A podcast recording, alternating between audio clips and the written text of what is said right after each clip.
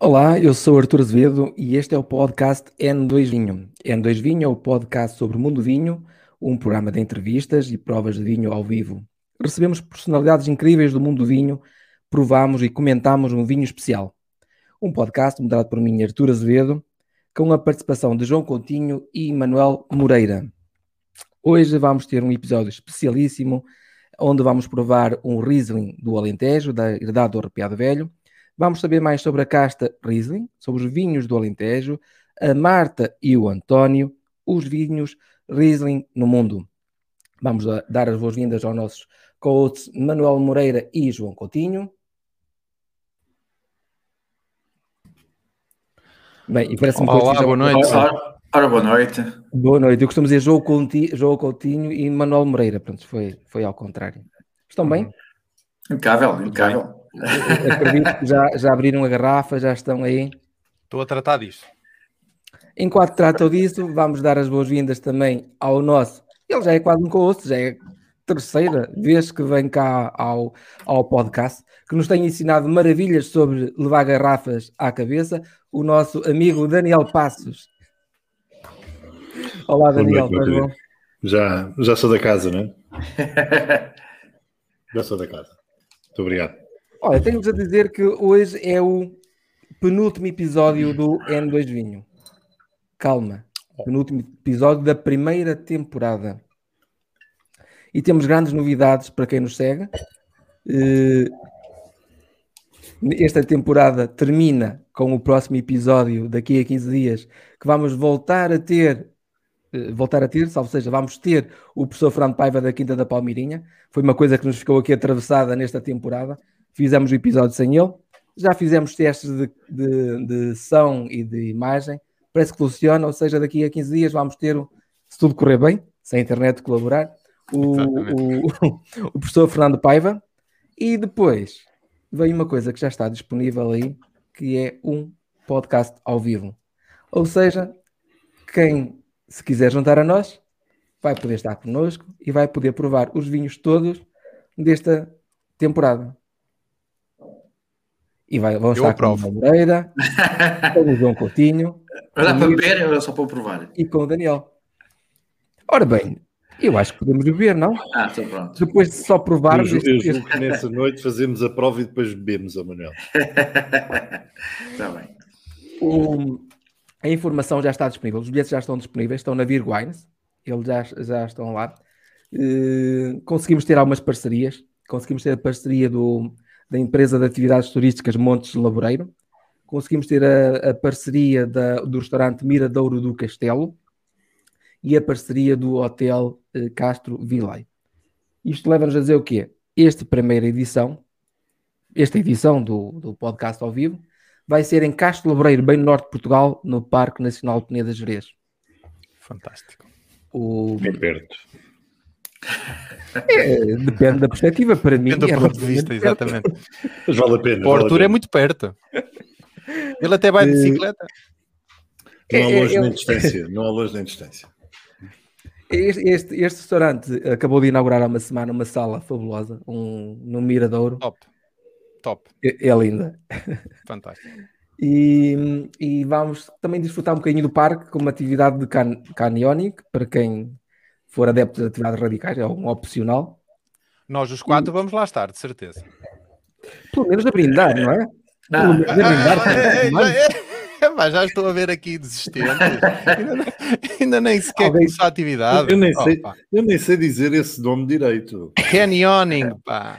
Atenção, Isso. não é canoagem. Já me disseram que era ah. canoagem. Não é, não é canoagem. É descida no rio, eh, através com cordas, com saltos. Tudo coisas mal.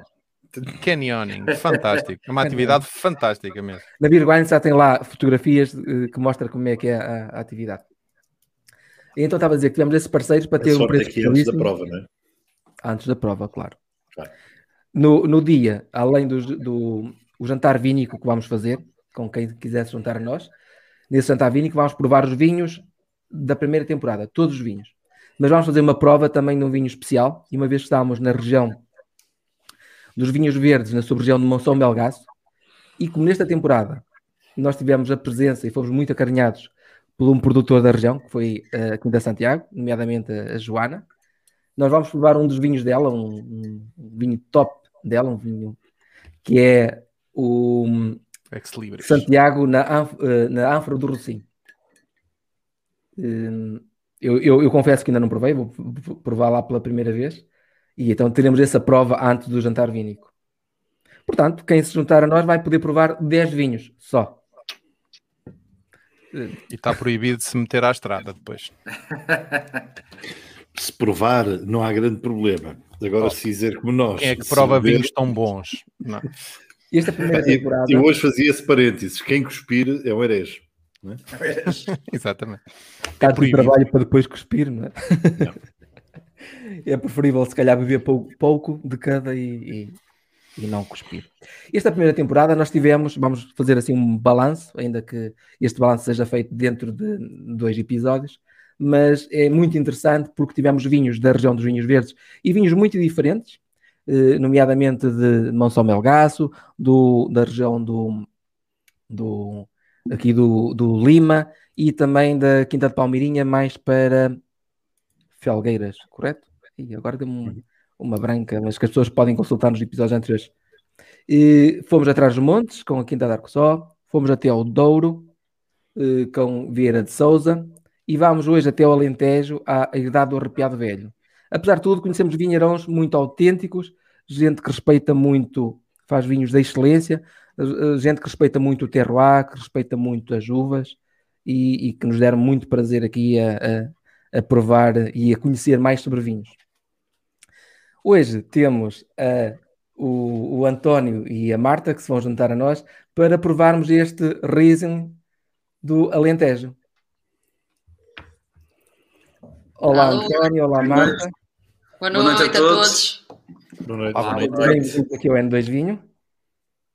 Muito obrigada. Já tenho, vossa, já, já tenho a vossa garrafa convosco também? Já, já, já. Está aqui, está aqui aberta. E já, está, já nos servimos também.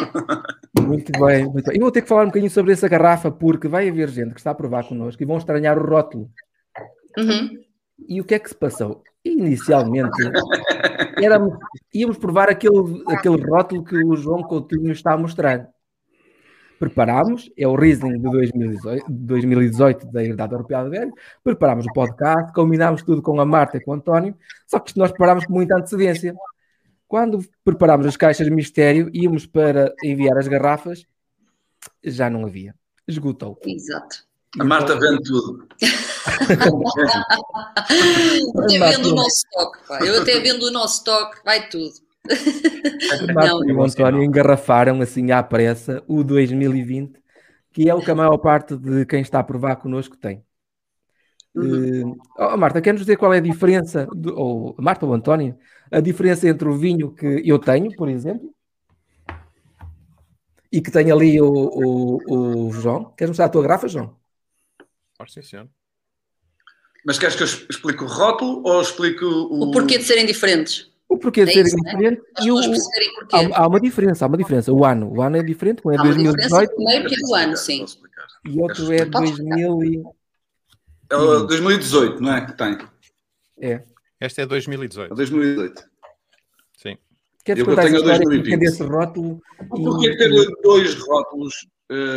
Um dos nossos maiores mercados uh, do, do Riesling. Uh, primeiro, o Riesling, quando começámos a fazer o Riesling, era no início era só para o mercado nacional. E depois começámos a ver que havia alguns importadores, alguns mercados que tinham interesse, e um deles foi o Canadá, que corre super bem no Canadá. No entanto, como, como é que funciona no Canadá? No Canadá existe, quem controla o álcool é o Estado. Existem as lojas do Estado, basicamente, no, no Quebec, não existe garrafeiras, existem garrafeiras, mas são do Estado.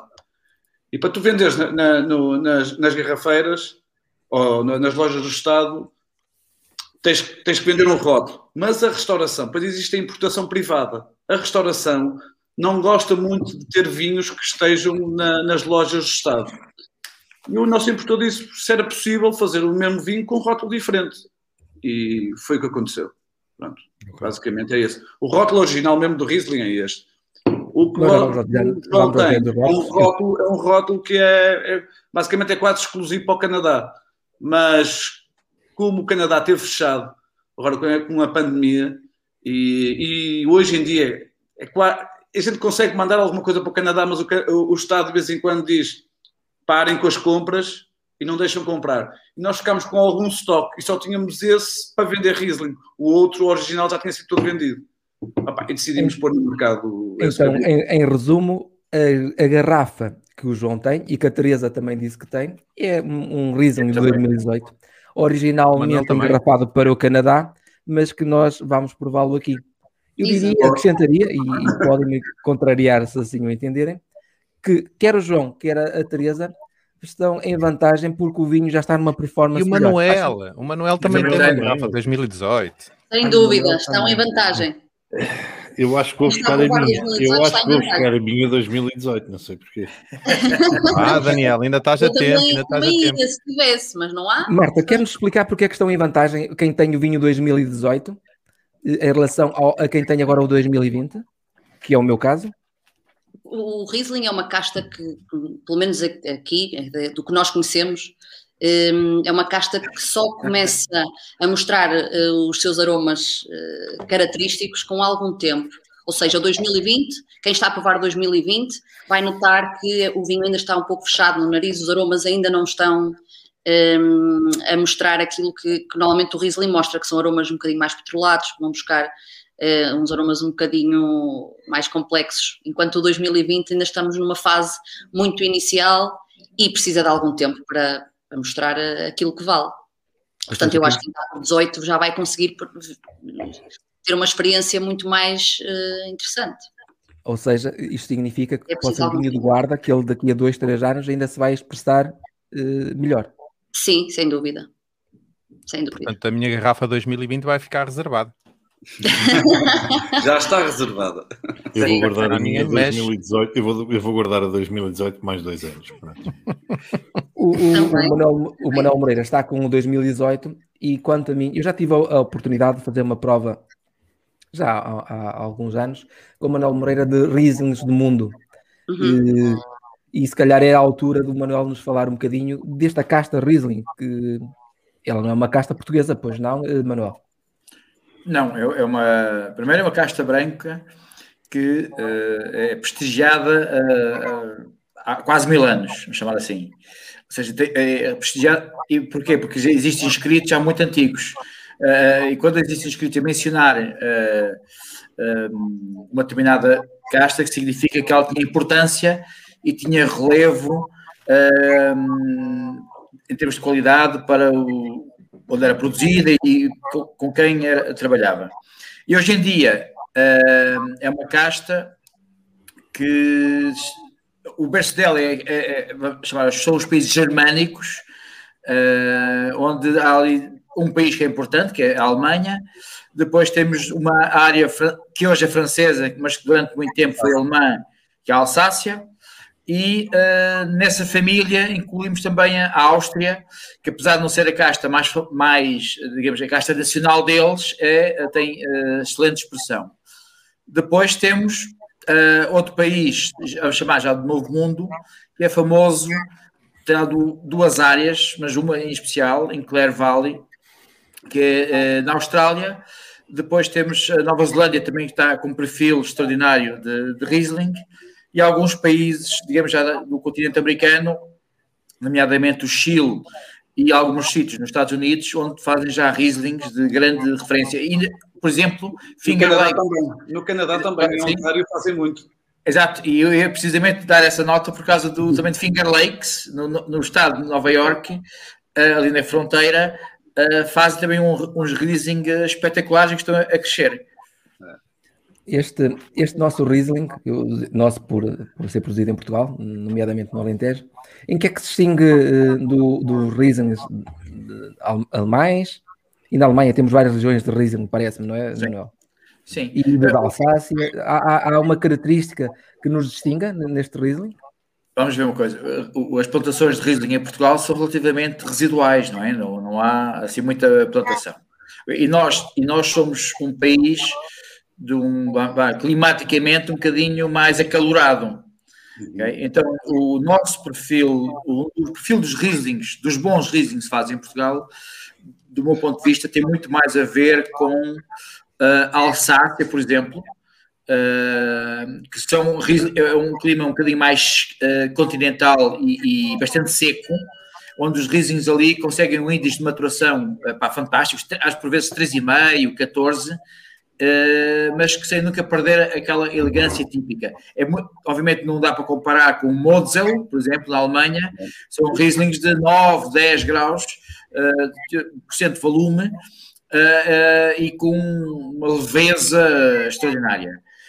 algumas zonas da, do, do, do Reno, Rheingau, na Alemanha, já temos uns Rieslings mais encorpados. os, os Rieslings dos antípodas, chamada Austrália e Nova Zelândia, tem uma particularidade é que são, têm um, uma intensidade aromática uh, muito marcada. Muitas vezes começam muito tropicais uh, e depois é que vão ganhando aquela suplesse, aquela elegância. E este, e este Riesling do, do António da Marta, uh, para mim, eu, eu, comparo um bocadinho mais, talvez, a Alsácia, alguns produtores da Alsácia. Certo. certo. Eu se calhar voltava ao António e à Marta. Como é que, como é que apareceu uh, como é que se lembraram de plantar esta casta no Alentejo? Isto, é, eu, eu, creio que é uma casta que é... Não, isto vamos começar de, do início. Do início mesmo. Hum, quando nós pegamos no projeto, eu, a Marta, até a minha irmã, agora que está connosco muito mais presente, a vinha já estava plantada. E a vinha foi plantada, quem idealizou a vinha foi o David Booth, que era o, infelizmente não está entre nós, que era o sócio do nosso enólogo. Foi ele que idealizou a, a vinha e, e por que não pôr uma brincadeira como o Riesling aqui no, no Alentejo? Porque primeiro temos que perceber onde é que a gente está. A gente está no, era uma novidade na altura, não era? No país quente sim, sim. E, e, numa zona quente, o Alentejo. Mas estávamos, estamos mais a norte, uh, existe, como é que é dizer, as temperaturas é muito quente, mas as noites são frescas, e por que não fazer uma, não uma brincadeira? No início até era mais para blends, não? Para blend, até era mais para buscar alguma complexidade no início, mas depois começámos a ver que até era, havia algum potencial e, e começámos a focar um bocadinho mais no, no Riesling. E, basicamente nasce, nasce aí. Pronto, portanto, basicamente quando nós começamos com, com o projeto, já, com tínhamos, projeto, a, já, já tínhamos essa casta, casta para trabalhar. E, Foi só percebê-la melhor e conseguir entender. Agora, é uma casta que a gente precisa de, de a perceber quando é que temos que a vindimar. Uh, acho que com o tempo, com os anos que vão passando, a gente já tem. sei que em alguns países ela, ela, ela é dada à podridão, não é? De é. facto, é, é muito compacta. E ela, como é que ela se comporta aí no vosso terroir? Depende dos anos, depende dos anos e, e, tentar perceber um pouco quando é que gente, eh, nós temos que a vindimar também. Uh, uh, isto faz todo parte de um processo que a gente vai aprendendo ao longo dos anos. Eu acho que o mais importante de, de um produtor é conhecer a sua vinha. E conhecer a vinha, uh, casta a casta, zona a zona. Tu, claro que todos os anos são diferentes, não há um ano igual, mas ter uma base profunda do que é a vinha e de cada casta. E eu até dou um exemplo do, do Anton Vaz. Eu aqui do Anton Vaz tenho que vir de mal muito mais verde do que o normal. Porquê? Porque eu perco a acidez toda. E se eu quiser buscar alguma acidez, tenho que o vindimar um bocadinho mais cedo. Às vezes é um bocado o contrassenso mas serve para pôr os lotes e equilibrar uma coisa com a outra. A gente tem que tentar perceber o que é que tem e que, como é que vamos trabalhar o, o gin. Sim. E o Riesling, para a parte daí, é, é perceber é, é, é, a altura da vindima, os brancos, nós estamos no Alentejo, é, é um desafio fazer brancos e acho que os Alentejos fez o, está a dar um salto muito grande nos brancos. As pessoas começaram a perceber, uh, tem que se viver na vinha, tem que se antecipar a vindima dos brancos para ir buscar a frescura, boa acidez. Eh, portanto, acho que este, é, este Riesling é, é 100% Riesling ou tem, ou tem aqui algum, alguma outra uva a, a, a ajudar? Não, não. É 100%, não, é 100% não, Riesling? É 100% Riesling. Claro que eu acho que é fundamental, quando estamos a trabalhar com uma casta como esta, é ter a humildade de perceber que, e, e, não, não é isso que queremos fazer, nós queremos fazer um Riesling nosso, do Arrepiado Velho e do Alentejo, ou seja, não, ter a humildade de perceber que nunca será um Riesling eh, eh, com as mesmas características da região de Riesling por excelência, não é? Não vamos conseguir ter a mesma longevidade, com certeza, não vamos conseguir eh, ter o pouco grau alcoólico e a acidez que eles conseguem, o equilíbrio que eles conseguem, não é? Mas há, uma coisa que uma vez um, um, um produtor de Mosel me disse, Pá, eu percebo, estás a dizer que estás numa zona mais quente, mas eu se calhar também queria ter um bocadinho mais de calor. Pois, é isso. Nada é perfeito, nada é perfeito. Sim, mas às vezes eu, às vezes necessitava de um bocadinho mais de calor. Olha, quando, quando vocês vão às feiras, vocês levam este Riesling? Sempre. Sempre, sempre, sempre. Sim. É engraçado. Olha, eu vou ter cá um importador da Alemanha na, na quinta-feira e uma das coisas que ele quer provar é o Riesling. E nós vendemos Alemanha. desde o início, praticamente. Desde o início. Então, se calhar, é, são a prova que às vezes ter uma casta que as pessoas conhecem, né, que os mercados internacionais conhecem, abrem portas né, para depois também conhecerem eventualmente as nossas. Há pessoas, que dizem, há pessoas que dizem que não vale a pena porque. E, e percebo que não faz sentido. Pronto, trabalharem a. Ou outros que, que acham piada e dizem, pá, umas caixas por ano, se a gente dividir as caixas por ali, umas caixas por ano eu consigo vender e, e, e tenho público para isso. Mas não é um vinho para trabalhar em massas, nem tenho sim, vinho sim, para sim, isso, não é um vinho para trabalhar em massas. É, é a gente faz, a gente tem um hectare, um hectare e pouco, e faz 3 mil garrafas, uma coisa assim, uma brincadeira, não é? Sim. Daniel, é, és fã de, desta uva, destes vinhos? Dizem, é, sou, é algo e, provar? Sou e não acho, nota, sou e, e acho que o, Manuel, ao, ao classificá-lo como eh, muito, muito aproximado da Alsácia, a mim em particular, fala numa região que eu e o Manel já falamos em tempos, eh, que a mim particularmente me agrada e me fascina. Eh, muito mais que qualquer outra, sou, sou, sou fascinado pela, pela região da Alsácia e pelos vinhos mais, o buquê mais floral, as estruturas mais perfumadas. Um, efetivamente, neste há, há todo esse potencial de evolução, não, é? não, não é só isso, está cá tudo, eh, mas está, está cá tudo muito tímido. É? Eh, os escritores estão cá todos, mas muito tímidos, e portanto eh, apraz-me saber que tenho ali uma garrafa de 2018 para, para, para, para, fazer uma prova um pouco diferente. mas, mas, enfim, já, já é uma casta que não sendo muito, nada até divulgada em Portugal, mas já e, e é, acaba por ser também uma, uma, um, fascínio do, do Massanita fazer esta, esta, estas brincadeiras com. Não faz só aqui, não é? Ele já, já faz algumas, alguns ensaios e são, uhum. e são um, um dos temas que, que, que, me fascina, eh, e nós, fazer aqui um pequeno parênteses, nós temos comentado algumas vezes em off o que é teres um enólogo que faz vinho para diferentes, eh, para diferentes produtores e que normalmente lhe mete uma, uma assinatura e a sua grife. Eh, o fascínio da, da engenharia e do know-how do, do, do, António Massanita é que, é que é muito artesão. É? Este, este Riesling é o vosso Riesling e, por exemplo, um que eu conheço, que é o da, o da Quinta de Santana, é diametralmente oposto. É outro. É outro. É, outro. O é o mesmo produtor. É mas é o mesmo, é o mesmo enólogo, não é? mas o produtor ele dá-lhe dá um cunho, sim, sim, eh, seja sim, pelo terroir, seja pelo processo, o que é fascinante. Há uma coisa que o António diz sempre que, e que nos ensinou. O António é um, como é que quer dizer, é um, gosta de ensinar. E, e, gosta que toda a gente tenha a linguagem dele Uh, e, e, é um excelente professor. E é um excelente professor. Eu não, eu não sou enólogo, mas aprendi tudo na adega a fazer, faço tudo na adega, essas coisas. Foi com ele. Ele disse: não sabes, aprendes. É teu, se tu gostares, tu vais fazer bem feito. Portanto, ele gosta de ensinar. Ele faz questão, ele fez sempre todos os lotes que até hoje, do arrepiado, fez questão que eu e a Marta tivemos, tivéssemos presentes. Sim. Não é eu levo para casa, vou fazer o lote, eu vou lá e faço. Não vamos sentar, amostras, tudo. Pá, no início, oh, António, mas eu não sei bem isto, ou como é que. Não, alguma coisa tu sabes. E Sim. prova, e prova, e vais aprender. E é uma coisa que ele, que ele diz: cada produtor é um produtor. E a gente tem que respeitar, acima de tudo, temos que respeitar onde estamos. Estás no Alentejo, vais ter vinhos com mais concentração, porque tens mais sol, vais ter vinhos assim.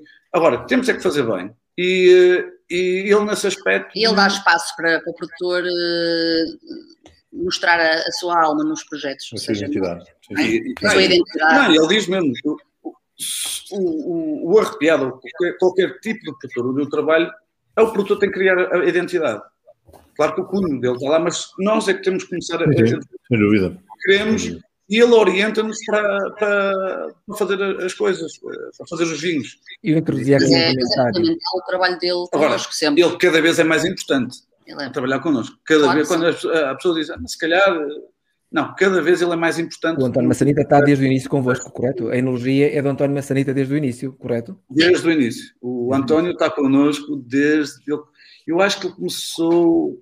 Estava a fazer o primeiro vinho de o Preta, 2004, que foi quando entrou para o Arrepiado. Ele tinha 23 anos, 24 anos. Foi nosso primeiro ano. Eu ia colocar agora aqui. Até tenho uma história com o António, na primeira vindima, em 2005. Ainda não conhecia o António e, eh, e, e tinha estado a vindimar, vim para aqui vindimar, ajudar os pais, essas coisas todas, e a minha mãe, na hora do almoço a minha mãe disse, olha, vai à adega e vai, chama o enol. Eu fui à adega e pá, vi um... Tive miúdo. Vi um miúdo, vi um miúdo como eu, eu sou um ano mais velho que ele, ou dois anos mais velho que ele, vi um miúdo e pá, e, olá, tudo bem, está tá, tudo correto e tal, fui almoçar e minha mãe, eu é não, mãe, não vi ninguém, não... Passava um bocado a pressa, de calções, então estou pessoal e minha mãe, olha, este aqui é o Enogo, e eu disse, este aqui é o Enogo, estava à espera de uma, de, uma, de uma, pessoa mais velha. E o engraçado, como é que ele começou a trabalhar connosco? O, o David, na altura, era o nosso consultor da vinha, e estava a iniciar o projeto da fita preta, e quando chegou à fase de escolher o enólogo, o David disse: Olha, conheço todos os enólogos do Alentejo, pá, acho que vocês têm que conhecer. Não escolham à primeira, pá, vamos marcar umas reuniões, mas vocês vão ver se o perfil das pessoas, se se, se, identificam. se identificam ou não, porque acho que isso é super importante. E nós, ok, tudo bem. Ele, mas estou a iniciar um projeto com um jovem enólogo, pá, ainda não, ainda não fez nenhum vinho, veio agora de lá de, dos Estados Unidos ou no, de França. No, e minha, já agora podemos marcar uma reunião com ele. Foi, só fizemos uma reunião com, com um enólogo e, e ele ficou. Foi a primeira reunião com ele e ficou. Nem, os outros já não fizemos mais, não fizemos mais nenhuma reunião. E, Olha, se calhar e, colocaria aqui um comentário do Daniel tem a ver com o que estávamos a falar há pouco. E ele diz que faz sentido plantar castas estrangeiras no nosso país, pois haverá sempre clientes que querem provar a mesma casta plantada noutros solos e ver o potencial das castas. É um pouco um bocadinho que estávamos a, dizer eh, de abrir portas, de, de plantar castas que, que, eh, os outros mercados conheçam para depois, eventualmente, terem a curiosidade de provar eh, outros vinhos, não é? Outras castas? Há uma, coisa, há uma coisa que eu tenho a noção. Assim, eu sou a favor das caixas portuguesas. Eu tenho caixas estrangeiras, já, já as tinha cá e acho que nós temos de lutar pelo, pelo nosso património, acima de tudo. E, eh, e no futuro o arrepiado passa por eh, mais castas, mais castas portuguesas. Uh, há castas neste momento que está no arrepiado não fazem muito sentido. Nós também estamos a criar o nosso perfil de vinhos uh, tanto nos brancos como nos tintos, e pode haver uma, desistir de alguma casta para, para complementar com outra. Uh, agora, agora, faz sentido? Não faz sentido. Acho que o Alentejo é muito rico nesse tipo. Acho que quase todas as caixas se dão no Alentejo. E, uh, o Alentejo também, é a nossa matéria. também serviu para Portugal como o novo mundo, se calhar o novo mundo português dos vinhos, se calhar foi o Alentejo, uh, não, uh, Manuel? Foi onde se fez mais experiências, diria. Eu, eu, não, eu não gosto muito do. Eu, eu gosto, do termo, no, gosto do termo novo mundo, mas gosto de dar um sentido positivo como ele deve ser. Não mais, okay? mais. Uh, às vezes estou a falar com colegas e pessoas, uh, pessoa do meio, eu mando assim uma, uma, uma uma pequena provocação, que não é uma provocação, é uma verdade do que eu conheço, que é o Alentejo e se calhar a região dos vinhos verdes são as duas regiões digamos, mais profissionais do país, num todo, ou seja, onde tu tens enoturismo, tens investigação, tens uma relação entre a, a, a investigação e a produção, a enologia, o marketing, tudo, por isso é que as cotas de mercado, do, digamos, do, Alentejo são há, há, bastante tempo muito consistentes como número um de venda em valor e, e, e, e volume em Portugal, ok? E tem imensa inovação, uh, o, aquilo que as pessoas associam, que é o conceito uh, bah, acalorado do Alentejo, é pá, 70% disso já mudou. Aquilo que o António há pouco referiu, que é há um trabalho de viticultura a decorrer no Alentejo como um todo extraordinário. Aliás, eh, é, é a região que tem, está mais adiantada e, pelo menos no mínimo uma década à frente, de, no, no, que toca a questões de sustentabilidade, gestão de recursos naturais, eficiência energética, responsabilidade social, está, está, à frente num todo relativamente a qualquer outra. Okay? Pronto, ou seja, eu acho que o Alentejo, como qualquer outra região portuguesa, está a fazer vinhos fantásticos e uh, uh, o Alentejo tem muito mais diversidade do que aquilo que as pessoas pensam. Agora, por exemplo, neste caso específico do Riesling, Riesling, Pinot Noir e mais uma outra casta, a maior parte das pessoas que têm essas castas têm-nas, tal como António, um hectare e pouco, ou dois hectares, ou assim, e têm-na por gosto pessoal. Uhum. Ok? Uh, se fosse para, para, ter uma caixa estrangeira e ganhar dinheiro disso, põe-se um Chardonnay ou um Sauvignon Blanc ou algo assim do género, não se põe um Riesling ou um Pinot Noir. Mas de rotação. Oh, claro. oh, Manel, oh, Manel, eu tenho Chardonnay e só entro um bocadinho no lote do meu reserva. Pronto, está bem, mas estou falando... Não se encaixa do nosso perfil. Certo, certo, certo. Não se encaixa no, no, no, perfil. É isso que eu também queria dizer, que há coisas que a gente vai vendo o que a gente quer fazer no futuro e o nosso e o perfil da casa. Da casa. A gente tenta afunilar um bocadinho do que tem aqui também. E no futuro vamos começar a alargar para outro tipo de, de castas que têm mais a ver connosco. Ah, e, por, e agora, e por João, João, ah. uh, João é, é, um vinho que já tinhas provado, João? Eu não me recordo, eu creio que sim, mas não tenho certeza. Já não já? Já tínhamos provado, eu acho que até provámos em conjunto este, este vinho. Uh, já, se calhar, em 2017. Estás sem som, João. Estás sem som. João, estás sem som? Peço desculpa que eu estava aqui com algumas movimentações antes uh, e por isso é que estava sem som, que era para não incomodar. Uh, eu, eu, estava a dizer que eu compro muito vinho pelos rótulos e este, hum. o rótulo deste vinho chamou-me a atenção. Um e a realidade é um bocadinho essa. Com a Marta. Sim, mas a, a, realidade é um bocadinho essa. Quem, quem, percebe pouco de vinho, a imagem conta muito. e neste é uma, uma imagem minimalista que me chamou a atenção. Epá, depois tudo o que está lá dentro, eu, eu vou deixar pelas pelas descrições do, do, do, Manuel e do Daniel, porque eu não as consigo dar, mas de facto é um vinho, um vinho, fantástico. Até agora, aquilo que eu estou a experimentar, até porque eu tenho aquilo que vocês não têm. Eu tenho um de 2018, não é? para quem? Para quem, Olha, para quem só nos ouve. Podes, podes manter essa arrogância e basta mostrares o copo. Basta mostrar o copo. Para mostrar lá o teu copo. Olha, olha só essa cor. É só a cor, pois. Só a cor 10-0, Olha, uh, eu ia só perguntar uma coisa: qual seria a temperatura ideal para beber este vinho? Eu acho que não estou a beber à temperatura ideal. Eu também já não. Não, mas eu acho que não comecei. Uh, portanto, qual ah, seria okay. a temperatura ideal? Qual dos experts me quer ajudar? Ou, ou, ou... Olha, eu comecei, eu comecei, eu comecei a 10. Não sei se está, se está mal ou não, comecei a 10. Estás a 10 para beber a 12. 10, 12? Pronto, depois eu comecei a 10. Colocaste no Copa 10?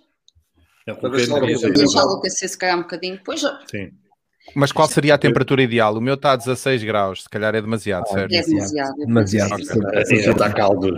É, demasiado, certeza.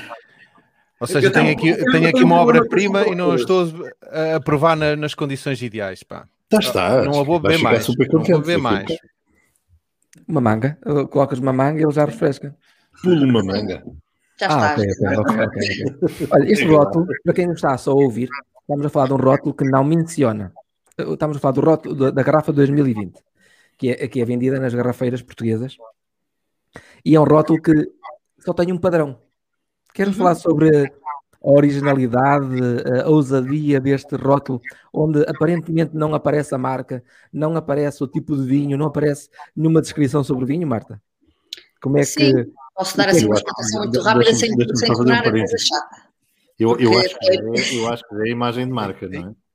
É a imagem de marca. É a imagem de marca. É? Essa foi, pronto, a minha formação base uh, é design. Portanto, eu, eu estava a terminar o meu curso. Um, ehm, quem estava na altura responsável pelo design do Arrepiado era o Miguel, é um enólogo conhecido do Norte, pronto.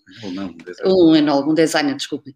E, e, eu estava numa fase, não é, de terminar o curso, cheia de ideias e sonhos, e achava que tudo é possível. E ainda bem, foi na, eu acho que foi um trabalho feito na altura certa, porque não tinha eh, nenhum tipo de entrave a nada. Portanto, eu tive toda a liberdade. Inicialmente, não. Ou seja, eu, eu inicialmente fiz a proposta ao arrepiado, porque já, já namorava com o Tó e estava a terminar o curso e achei que era a altura certa para fazer um trabalho final de curso, aproveitando a, a parte dos vinhos, que também sempre me apaixonou. E um, eu desenhei o projeto um, sem regras, não é? Mas a primeira vez que mostrei, toda a gente ficou assim um bocado, epá, mas isto não diz nada à frente, não, não será assim um bocadinho arriscado, será que o mercado vai perceber isto e tal?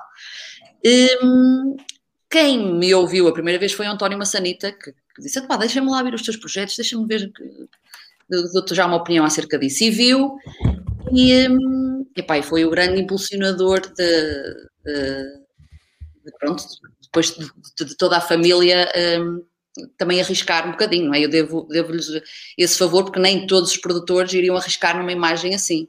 Hum, é, é, é, muito simples. A base foi, eu peguei na história, de, foi tentar procurar mais sobre a história, a origem do nome, uh, descobri, descobrimos em conjunto, não é? Que o nome arrepiado era o nome de um pássaro, um pássaro que é o nome popular, não é o termo técnico, mas é um nome popular de um pássaro que habita aqui na, no monte, que é um pássaro em vias de extinção.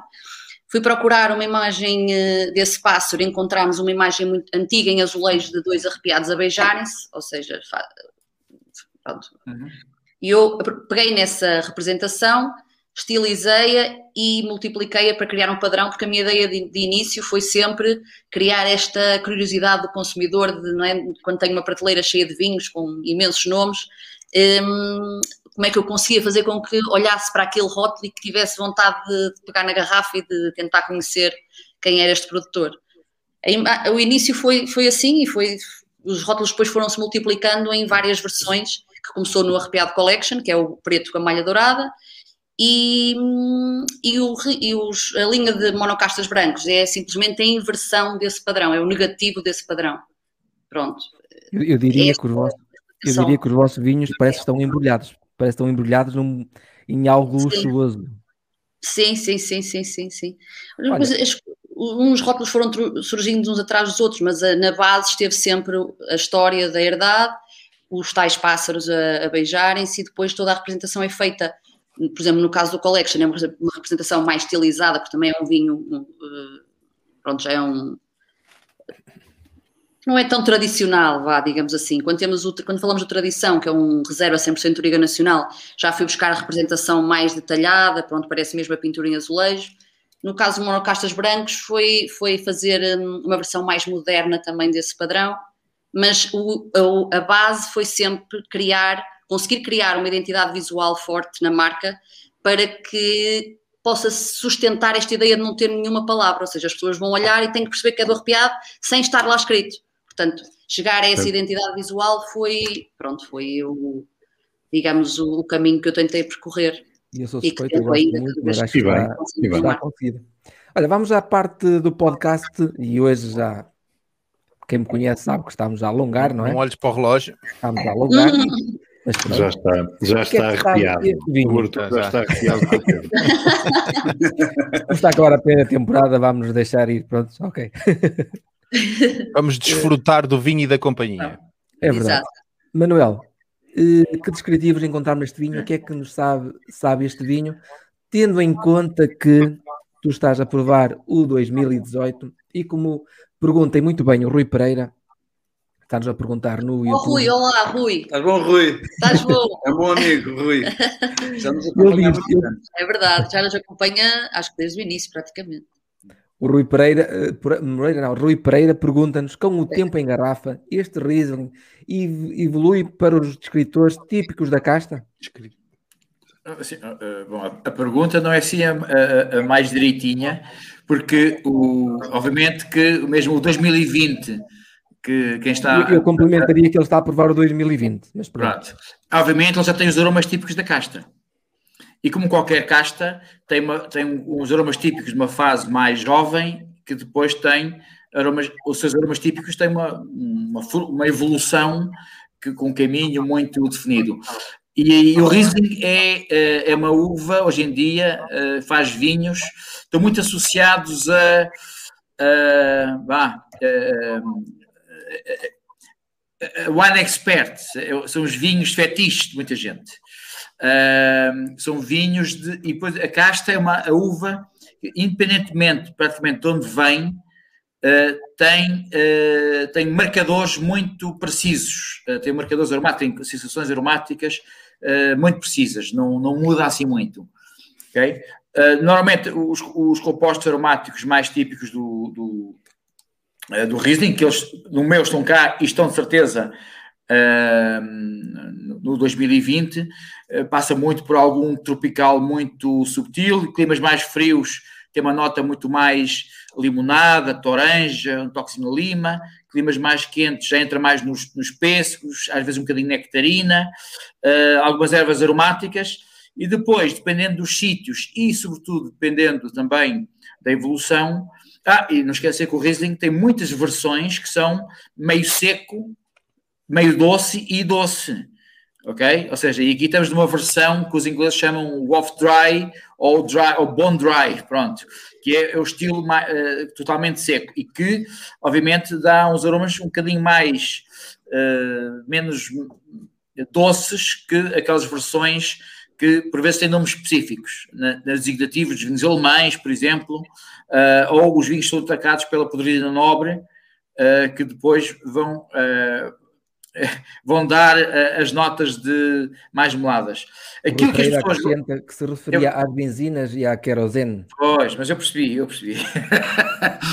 Porque eu percebi. E a questão. A questão do que... Estamos a falar de um vinho e estamos a falar de notas de. É, é, é tudo muito estranho para quem está a entrar no mundo do vinho e a provar Riesling, que tem um nome estranho, e depois estávamos a falar de petróleo, de benzinas, Sim. de querosene.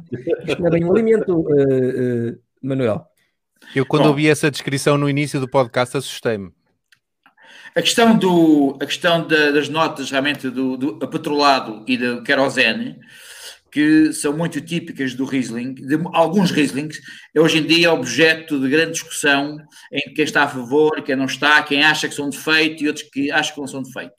Okay? Mas um estudo da, uh, de vários que, que investiga isto, e um deles mais importante, que é da, da, da Austrália, Uh, há um padrão que uh, aumenta a sensação uh, de, que pode levar ao, ao aumento da sensação das notas de querosene petrolado que tem um nome chamado TDN, tem um, que tem um nome chamado trimetil dihidronaftalene. Pronto, ok? Pronto. Naftalina, só faltava agora dizer que cheira. Não, não, não, mas, mas chama-se para abreviar TDN, ok? E aqui uh, está associado normalmente, uh, e por isso é que os vossos têm, desde muito jovens, claramente marcado esta nota de, digamos, do patrolado ou TDN, porque uh, está associado a climas mais quentes ou a exposição solar mais marcada. Sim, e do, do, dos vagos okay? e, e claramente uma maturação mais acelerada, daquilo que eu também uh, fui ver. É objeto de discussão, há quem acha que é, que é um defeito, ok? mas, Daniel, mas, mas é, um, é, um, defeito demasiado persistente, não é para ser defeito, quer dizer... Não, mas, oh, oh, Daniel, eu já provei Rieslings com 10 e 15 anos, praticamente não tinham nada de... de, não serão, é, ok, atenção, atenção. Pois há também uh, a maneira de vinificar, e há também uma correlação entre a intensidade de cheirar uh, querosene ou petrolado, sobretudo em zonas um bocadinho mais acaloradas, uh, sobretudo os vinhos que envelhecem ou estão fechados com, com, com cortiça, onde há uma, há, um, há uma correlação com alguma microoxigenação que pode acontecer com uh, o vedante de cortiça natural, ok? Os vinhos são fechados em, em, em screw cap ou outros vedantes, normalmente desenvolvem menos essa situação, uh, isso. Agora, isto também okay. são coisas que eu já constatei, porque eu não provo assim tantos riscos, provo bastantes, mas não se calhar o suficiente para ter aqui uma opinião muito world class, mas baseado também em, em, em investigações. Agora, é claramente um marcador uh, de, digamos, do Riesling e sobretudo aqui nas, nas zonas um bocadinho mais acaloradas, eu quando provo Quinta de Santana, a nota desta querosene aparece um bocadinho mais tarde e de uma forma ligeiramente diferente.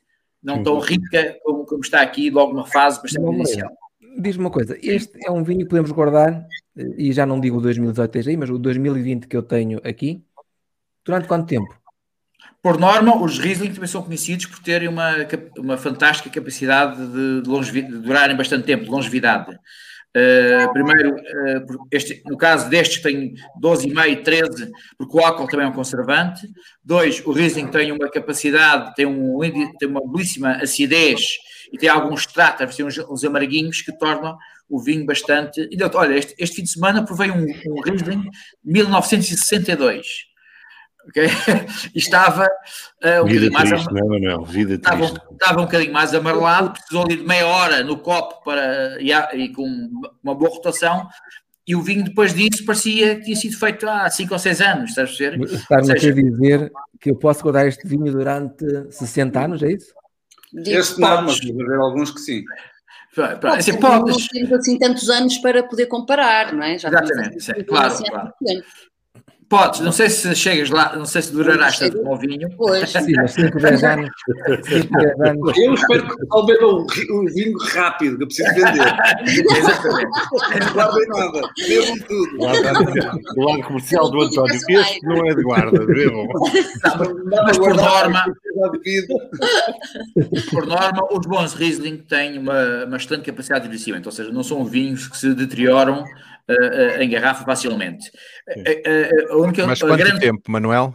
Quanto 10 anos, perfeitamente. 10 anos, perfeitamente. Aqui já Vou com muita margem de segurança.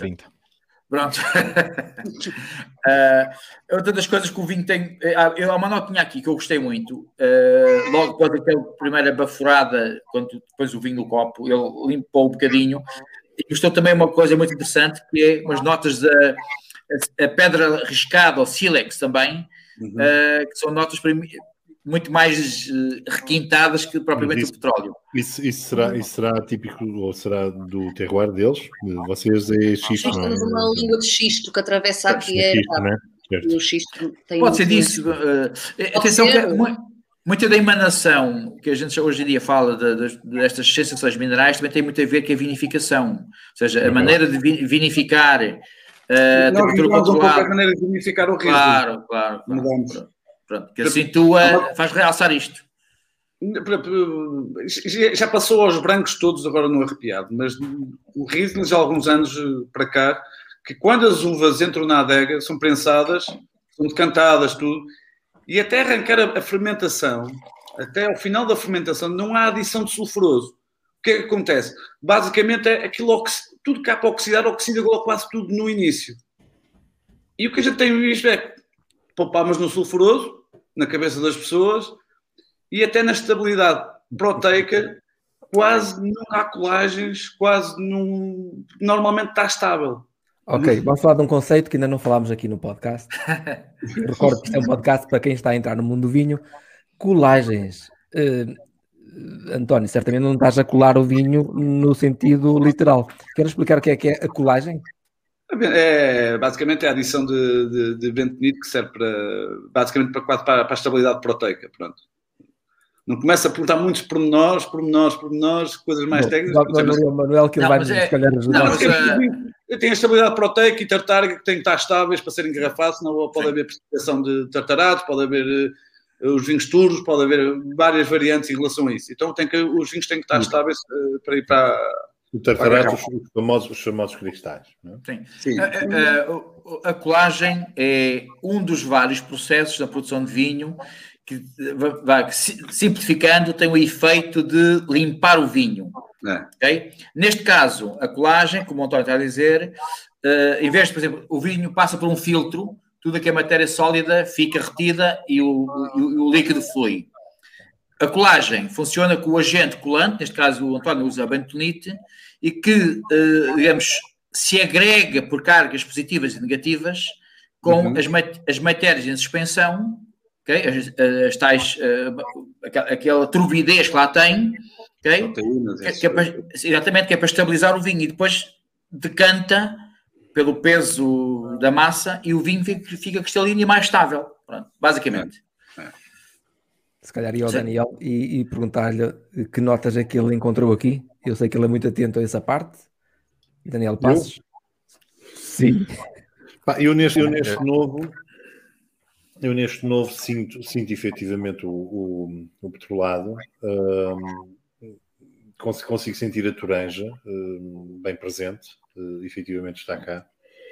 Um, pá, tomei aqui uma nota numa segunda fase um, de, de, de, toda a componente cíclica. Há aqui uma lima intensa, uma acidez de uma lima intensa. um, pá, e, pouco, e pouco mais. Uh, está, está seco quanto baste, fechado, uh, mas, mas estes escritores primários estão cá bem marcados, era o que dizia há bocado, Arthur, em off. Um, estão aqui, portanto, independentemente, julgo que a prova do Manuel e do, e do, e do João estará a ser uma experiência diametralmente oposta, mas, mas esta é em tudo, um, em tudo uma excelente prova, uh, honestamente, até porque consegues perceber, independentemente de, de, conhecer muito ou não a casta, mas os mínimos olímpicos que conheço desta casta, consegues perceber o, o potencial de evolução. Portanto, está aqui um vinho. Um, sabes, aquela nota que nós, nós dois já partilhamos no tour, nas nossas conversas vínicas, aquele aquela, aquela petulância do, do jovem robusto que, que, que, que, marca muito. Pronto, este, este marca muito e precisa agora de amadurecer e, e levar chapadas da vida para, eu, para ser um. Eu acrescentaria que aqui ainda encontramos um lado citrino. Ele estava aqui nos descritivos, eu não estou a inventar nada, mas eu sinto muito este lado citrino. Sim, e eu sim. creio que no vinho do, do Manuel ele já perde esse lado. Ou, ou não, não, tem, tem, tem. não, estará lá, estará eu lá. Eu coloquei uh, lima, limão, toranja e kumquat. Okay? Que é também um citrino uh, uh, asiático. Oh, João, é aquele, é aquela Sim, e, e, acrescentei uh, aquela uh, tomilho limão e creme limão, que, uh, que é já, que já tem mais a ver com os 13% de álcool, ele tem sempre esta nota um bocadinho mais uh, madurinha do, do citrino. Uhum. Uh, mas não foge muito do. É, é um, é um, estes são dos uh, marcadores típicos. A gente vai às vezes para, para a Mosel ou climas mais frios e aparece muito às vezes uma nota de maçã verde ainda. Okay? Ou seja, uh, e, e, mas uma nota de pêssego e de lima e toranja são notas muito primárias do, do, do, do, do Riesling. Uh, ah, quando ele vai mais madurinho, ou vai já mais tempo na garrafa, já começa a aparecer por vezes uma nota a lembrar uh, marmelo. Uh, ainda não está lá, este aqui ainda está muito longe disso, mas é, é, é, uma nota muito engraçada, porque o marmelo, a gente, a gente, pensa sempre da marmelada, mas o marmelo é ácido como tudo. É. Ok? okay? É. Eu, eu, eu, neste, neste episódio fiz uma coisa diferente que costumo fazer. Eu costumo ir de de, de frente com o, o, João Coutinho e digo: diz lá, João, o que é que encontraste neste fim? não foi essa a grande diferença, Arthur. A grande é. diferença é. hoje foi que tu não estás a olhar para o relógio. Não, não, a grande isso, não, isso faz toda a diferença. Isso faz toda a diferença. Sem o marcador, sem o marcador. Vamos agora, João Coutinho. Diz-nos lá, João, que notas encontraste? Estás um doido. Olha, eu, eu, eu, eu as notas uh, vou, elas estão descritas e já foram dadas pelo, pelo Emanuel e pelo, pelo Daniel. Uh, vou, vou deixar aqui uma coisa, que é aquilo que me tem fascinado neste podcast, é aquilo que eu tenho aprendido que de outra forma não, não, não teria. Uh, eu com uma manga uh, de gelo consegui baixar o vinho uh, 4 graus Portanto, eu agora já, já estou a ter uma experiência completamente diferente àquela que tinha, tive há bocado. Portanto, só por si, este podcast já me valeu a pena porque eu não tinha a ideia que uma manga baixava a temperatura eh, tanto. Isto pode parecer uma coisa muito básica, mas uh, para quem começa uh, e para quem começa a experimentar, são estes pequenos pormenores que fazem toda a diferença.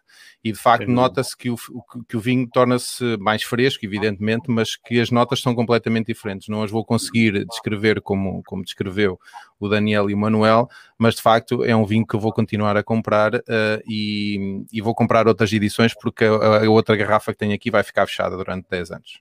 Vai cifrá-la. Mas sabes, deixa-me deixa só dar esta nota, Arthur. Uh, eh, um, e, e, tu, nós conhecemos os dois uh, um, pelo contexto do vinho. Eu sou, sou efetivamente um fundamentalista das temperaturas, porque de facto a temperatura de serviço consegue fazer uma prova completamente diferente. Uh, e, este, e este é, um, é, um, é, um, é um excelente, é uma excelente referência. Uh, não que não esteja o vinho, não que não seja bom, mas efetivamente, se queremos escritores afinados, temos que o ter a uma determinada temperatura. Depois podemos fazer aquelas aventuras que o Manuel de vez em quando faz, e eu também me aventuro, que é Obrigada, deixa lá provar isto como ele está. Uh, ainda ontem falava com, ainda hoje falava com o Arthur, que ontem me lancei uh, aí para um vinho, um loureiro, uma nova varietal loureiro, e que me lancei a uma temperatura completamente, portanto, servi o fresco, bebi o fresco e depois deixei-o uh, deixei em ambiente e era só mau, mas muito mau. E voltando, voltando a frio, é um, vinho, é, um vinho, é um vinho muito bom, mas voltando ao frio, deixando em temperatura ambiente. Frio mascara muita coisa, não é? É, é uma péssima experiência. Mas, oh, Daniel, como é, que, como é que alguém como eu, uh, evidente que a maior, ah, vê-se muitas vezes muitos vinhos com, com a indicação da temperatura ideal para se beber o vinho. Por exemplo, neste, neste eu não encontro, certo? Vocês não colocam aqui uma, a temperatura não, ideal. Não. Como é que alguém como eu, que não tem o conhecimento uh, que vocês têm, uh, como é que se define qual é a temperatura ideal para, para beber um eu, eu, eu, julgo, eu, julgo, eu, julgo, eu julgo que o Manel pode, pode, pode me ajudar na, naquilo que para mim são as margens de segurança, percebes? Ok. Para mim eu tenho sempre...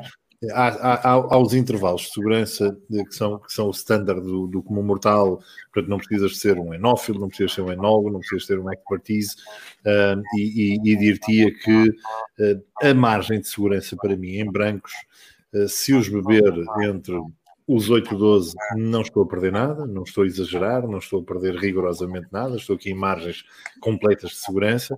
Um, epá, e em tintos, eu, eu, eu vou-te dizer que normalmente começo um, 14-16 e não passo daí. Não, 8-12, 14-16.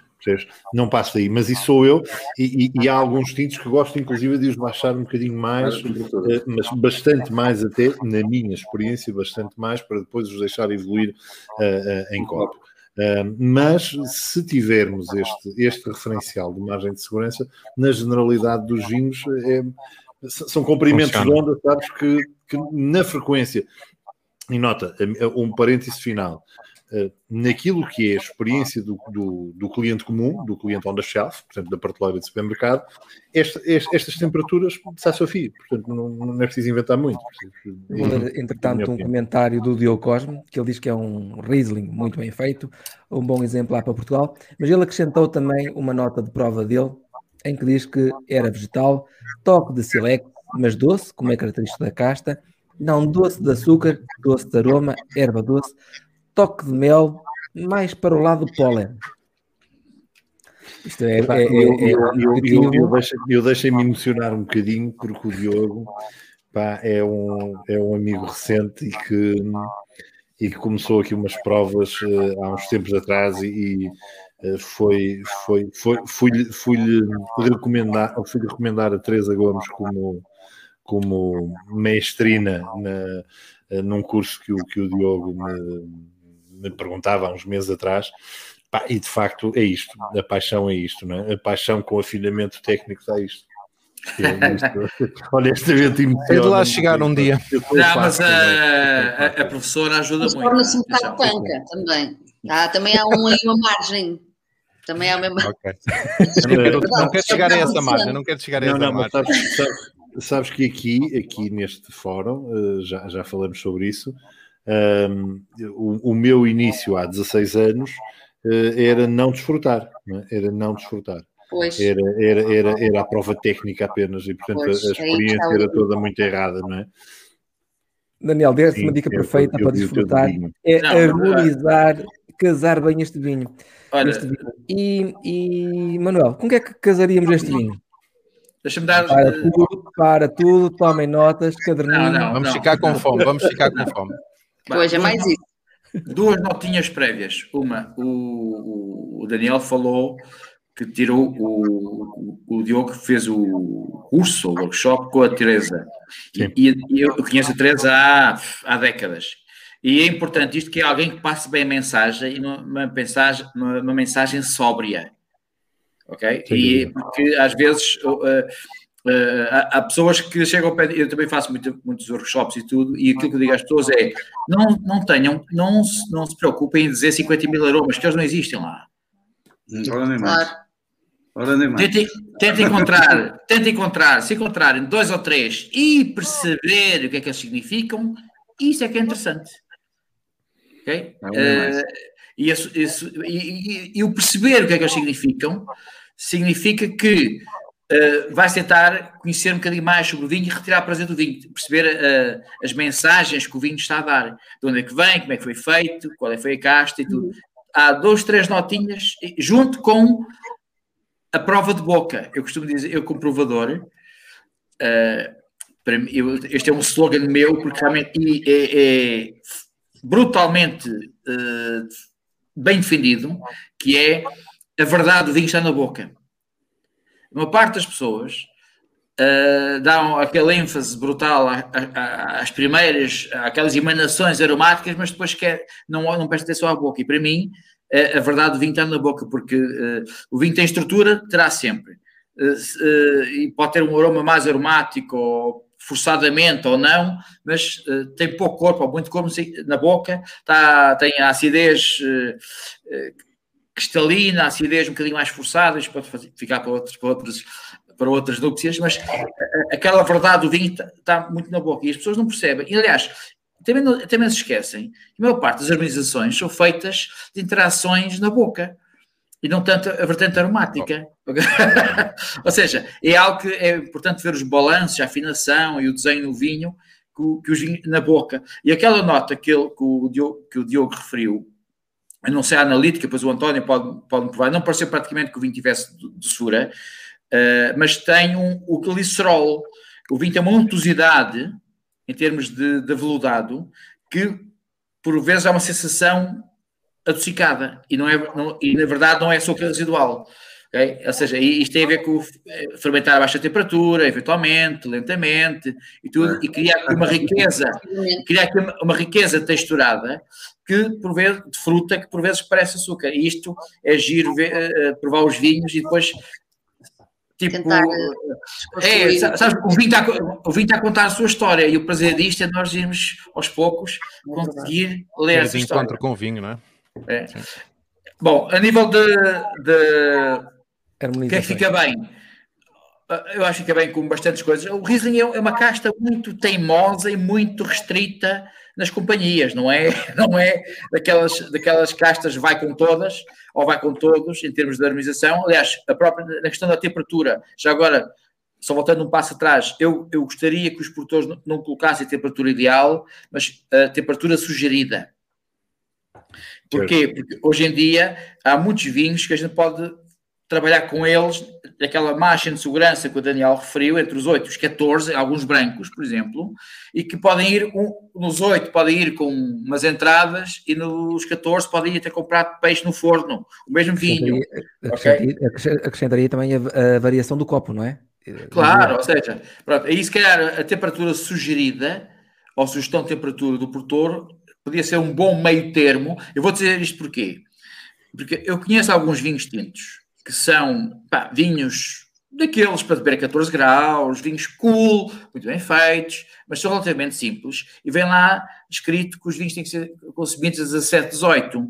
Ou seja, o produtor está a, a querer passar uma mensagem que os vinhos têm grande robustez, têm grande estrutura, quando na verdade não têm e, e, tentam passar isso através da, daquela, daquela temperatura sugerida. Porque às vezes há preconceito, mesmo da parte de alguns agentes, em colocar uma temperatura que é realmente muito mais favorável ao vinho, e às vezes parece que há uns preconceitos, mas pronto, eu acho que se usar a palavra a temperatura sugerida, ou seja, da perspectiva de desfrutar do vinho, okay? o ideal fecha demasiado a, redoma e para alguns vinhos. Pronto. uh, o é, uh, aprendeu com o Manuel que o vinho não tem sabores, tem aromas. Exatamente. Uh, o, o, quer dizer, é mais complicado, mas o, o, os aromas, realmente, mesmo na boca, tu sentes aromas por causa da retronasal.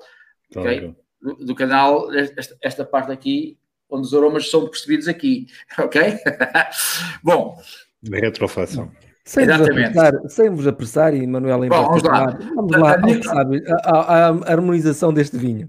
Algumas, olha, algumas coisas clássicas e ficam muito bem com, com, com vinhos à base de Riesling secos neste registro, ok? Já estou a falar das versões uh, um bocadinho mais uh, doce, com açúcar residual. Uh, pratos que tenham elementos fumados. O, o peixe fumado fica muito bem com, com, com Riesling. Sushi, sashimi. Um carabineiro com limão passado na, numa grelha é espetacular. Ou um camarão.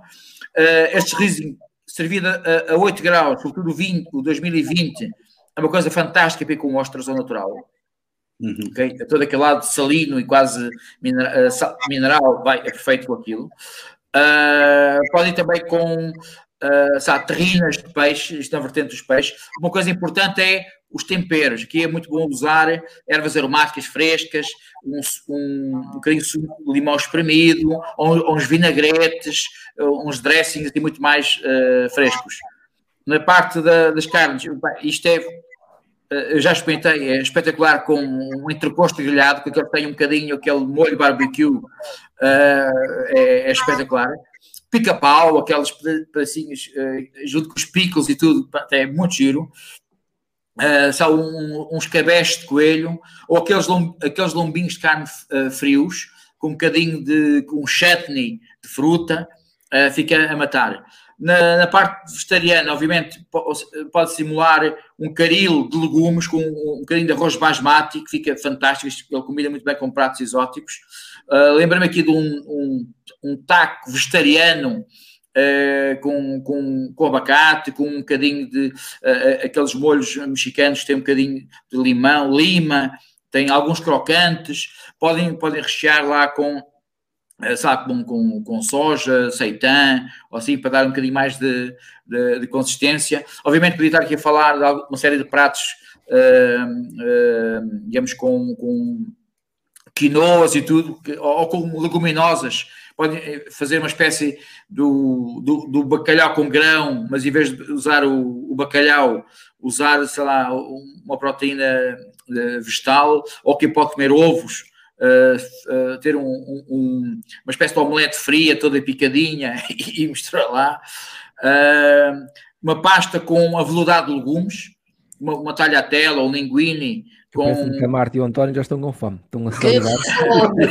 já estava outra vez a Marta. Mas aqui a tentar disfarçar ou queimra nos olhos e fome. Deixem acabar, deixem acabar que ele ainda não. continua. Não, não, não, não, é só mais uma para, para terminar, para, é uma coisa muito cool, muito, muito confortável, muito de family style, que são, por exemplo, tempuras de legumes com um dip, uh, um dip, aqueles molhinhos que a gente pode, e isto combinar com o vinho, esta, aquela crocância do, da tempura, podem pôr a base de tempura que vos apetecer, para, para a polme, uh, e uh, funciona muito bem com, este, com, com o Riesling no dia 19 eu, eu estava, espera aí, Arthur, antes de continuar, eu estava com receio de duas coisas. Primeiro, uh, de, de, da brincadeira que nós temos feito com, com o Manuel nos últimos episódios, ele se sentir um bocadinho inibido e reduzir uh, o, a quantidade de, de, harmonizações.